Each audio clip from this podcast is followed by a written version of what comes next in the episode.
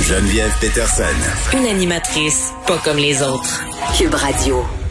Euh, je pensais à ça là, par rapport à la preuve d'identité chez les jeunes euh, personnes. On disait bon, euh, on permettra aux jeunes d'avoir une pièce d'identité sans photo là, parce que bon, paraîtrait-il qu'une carte étudiante c'est super facile à falsifier. Ça c'est une chose, mais moi ça fait longtemps que j'ai la réflexion suivante sur les cartes d'assurance maladie là pour les jeunes personnes, les parents séparés. Là, pourquoi on émet seulement une carte d'assurance maladie? Pourquoi on nous envoie pas ça en deux exemplaires?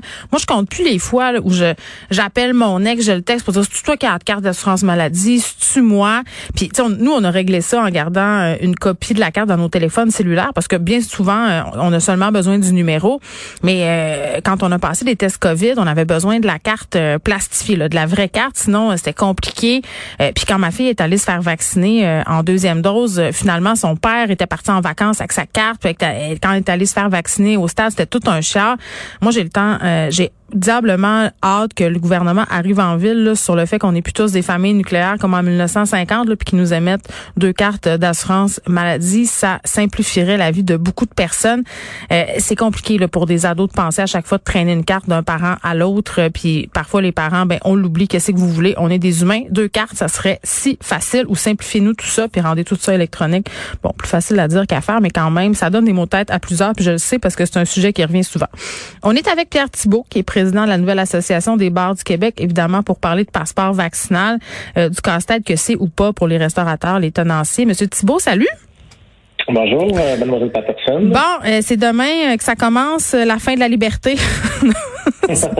non, mais je, blague, là, mais c'est quoi? Parce qu'on lit toutes sortes de, euh, de textes où il y a des restaurateurs qui manifestent euh, ben, leurs inquiétudes. Puis ça, je peux le comprendre. on est en pénurie de main-d'œuvre, on a de la misère à trouver des gens.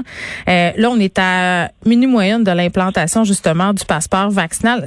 Qu'est-ce que vous entendez, vous, sur le terrain? Le, vrai son de cloche, c'est quoi, là? Ben, en fait, il y a le, le, le, son de cloche que moi j'ai eu à l'assaut le plus souvent, le timbre qui revient souvent, c'est l'idée que on demande aux bars pour restaurants de faire un effort supplémentaire en intégrant de nouvelles mesures du passeport vaccinal qui se veut international présentement. Ça, c'est correct. Je veux dire, bon, c'est euh, correct. C'est, c'est on va vivre avec parce que ça nous permet d'opérer les entreprises. Puis on pense qu'on est dans le dernier droit. Puis la quatrième vague, on y croyait plus ou moins. Puis là, finalement, on l'a d'un dent.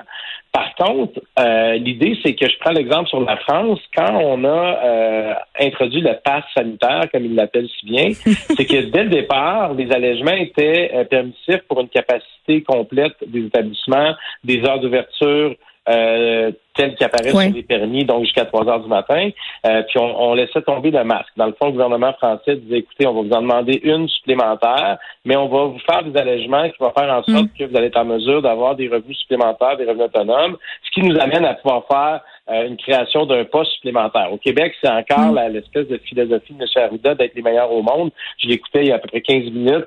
Euh, je trouve un peu que ça, ça, ça c'est du pavoisement de dire qu'on est les meilleurs mm. au monde au détriment où euh, euh, il y a des entreprises qui vont avoir encore des euh, frais supplémentaires.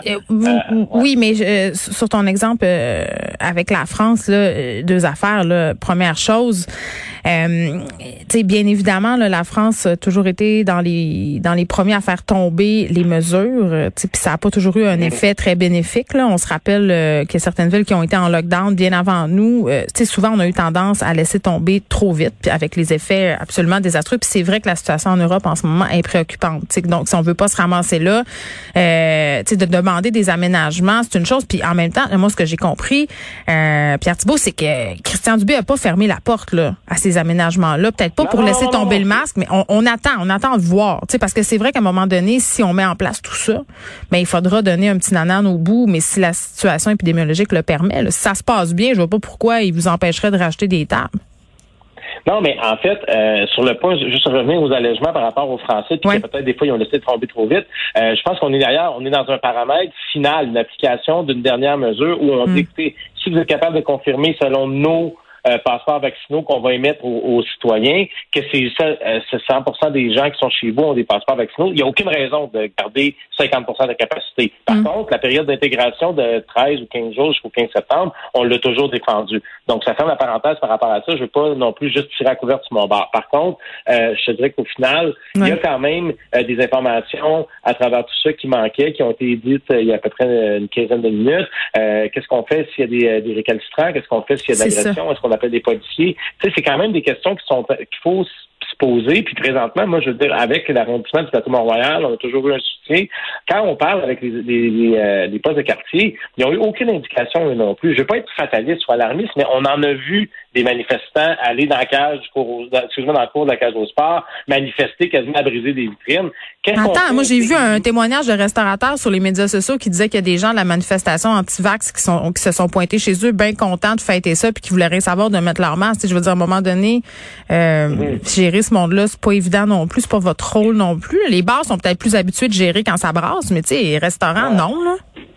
Non, t'as raison, mais l'idée aussi, c'est donner le maximum de paramètres une, grosse, grosse institution québécoise qui est la CNSST. Pourquoi ils sont pas venus faire de sensibilisation avec les employés il y a dix jours quand on savait que le passeport s'en venait? Ça a été mm. une bonne façon que de passer le message. Encore une fois, on est dans un, une application de nouvelles euh, mesures, mais on l'improvise. Donc, euh, moi, je suis, on est à l'association, 99% des gens vont l'appliquer. On n'a pas personne qui va fermer leur porte comme on a vu ailleurs au Québec.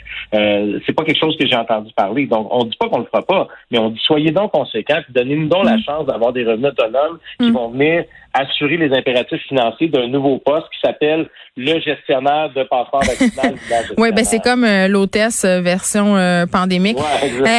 non, mais Pierre, dernière question là, puis c'est une interrogation que j'avais, puis une observation aussi. Là, est-ce que tu penses qu'on pourrait offrir une compensation pour vous aider à engager cette personne-là, parce que puis aussi si on abolissait les subventions, puis la PCRU ou la PCU, ça vous ramènerait du monde aussi là, parce qu'on dirait que tout ça fait partie du même problème oui, mais en même temps, je dirais que ça serait plus simple de nous donner accès à des revenus autonomes complets, donc une capacité entière, puis on génère des revenus. Parce que tu sais, on a, on a quand même eu des aides financières importantes, on a même eu des aides directes, des subventions. Mm. Moi, je serais mal à l'aise encore une fois devant les citoyens de dire, hey, aidez-nous pour un poste qui va peut-être mm. coûter 1500 pièces par mois. Mais, mais c'est coupe les aides, vous allez en avoir de la main d'œuvre là. C'est ça aussi à un moment donné là. Ça c'est vrai, ça c'est vrai. Mais s'ils coupent l'aide au loyer ou les aides financières qu'on a eues via PMM Montréal à Montréal ou quoi que ce soit, je dis juste que ça serait mieux de nous laisser 100% de nos capacités à créer nos revenus autonomes pour assumer les nouveaux coûts en lien avec le COVID. On parle pas de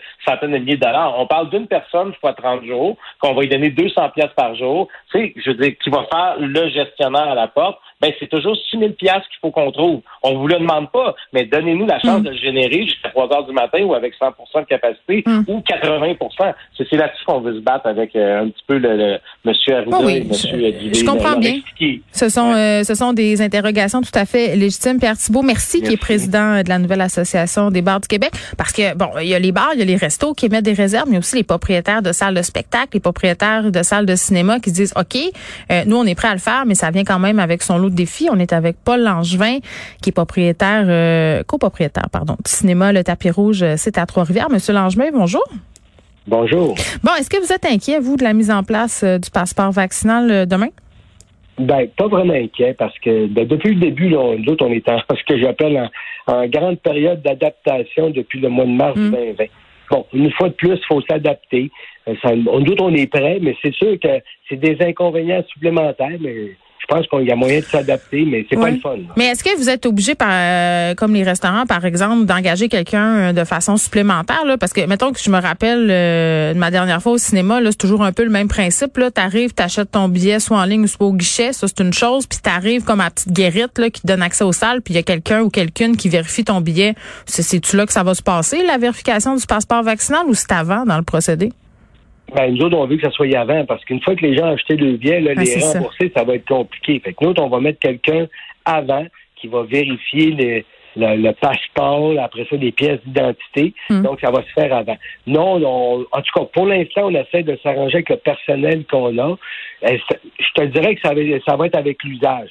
Dans la semaine, il n'y aura pas de problème. Les fins de semaine, si c'était comme une fin de semaine de pluie, comme la dernière fin de semaine, c'est clair qu'on va devoir avoir une quatrième minute. On est hmm. trois personnes à plein temps. Ça va nous prendre une quatrième personne en fin de semaine, là. Je m'imaginais avec le passeport vaccinal, là, oui. et, et tabarouette, euh, les, les délais, les files d'attente vont être longs, mais je pense que les gens vont être assez compréhensifs, ceux qui l'ont. Ceux qui ne l'ont pas, c'est toujours ceux-là qui sont pas compréhensifs. Là. Ben oui, c'est vrai. Puis j'ai envie de dire aussi, euh, parce que là, vous me dites, ah, en fin de semaine, il y avait beaucoup de monde, parce que moi, je me posais la question. Moi, je, je vais être super honnête, je suis pas retournée au cinéma euh, depuis que ça a rouvert. On dirait que l'affaire des aérosols, ça me fait peur. Euh, mais comment les gens... est-ce qu'ils sont présents au cinéma? Est-ce que vous sentez qu'ils ont peur de venir? Parce que moi, moi, je pense que ma peur est un peu bon. Je pense pas que c'est très éparant d'aller au cinéma en ce moment. On est-tu plusieurs dans ma gang à attendre un peu encore? Ben non, il n'y a, a, pas plusieurs. Ça, je le sais que tu n'es pas venu parce que je t'avais invité et tu n'es pas encore venu. Ah, non, mais je vais venir, je vais venir. Inquiétez-vous pas. mais comme je te dis, oui, il y a encore des gens qui sont craintifs. Je les comprends. Je pense que ceux, ils viennent pas. Mais nos mesures sont tellement sécuritaires en ce moment. Oui. Je vous rappelle qu'au Québec, là, dans les cinémas, il n'y a eu aucune éclosion il faut se rappeler, c'est ça, il faut se rappeler euh, de ça euh, justement. Euh, Paul Angevin, merci qui est copropriétaire du cinéma Le Tapis Rouge à Trois-Rivières. je vous promets que je vais aller vous voir bientôt. puis bon, Monsieur Langevin parlait des billets. On veut pas être obligé de rembourser des billets. Toutes sortes de questions aussi qui sont posées par rapport au spectacle. sais, mettons que moi j'achète des billets en ligne pour je sais pas moi un, un show de quelqu'un ou d'un groupe ou whatever, une pièce de théâtre.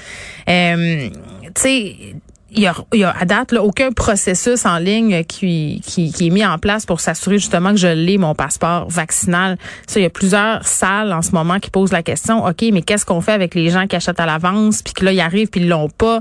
Tu sais, ça, ça, ça amène quand même son lot de problème au niveau euh, des remboursements, euh, peut-être des aménagements là, qui vont être euh, souhaités et souhaitables au niveau des sites internet d'achat de billets. Là, c'est-à-dire est-ce qu'on pourrait cocher une petite case là, comme quand tu acceptes toutes les conditions à la fin d'une transaction, ben tu certifies que tu as ton passeport vaccinal et tu t'engages à le présenter. Tu sais, il y aura toutes sortes d'aménagements comme ça là, qui devront se faire au cours des prochaines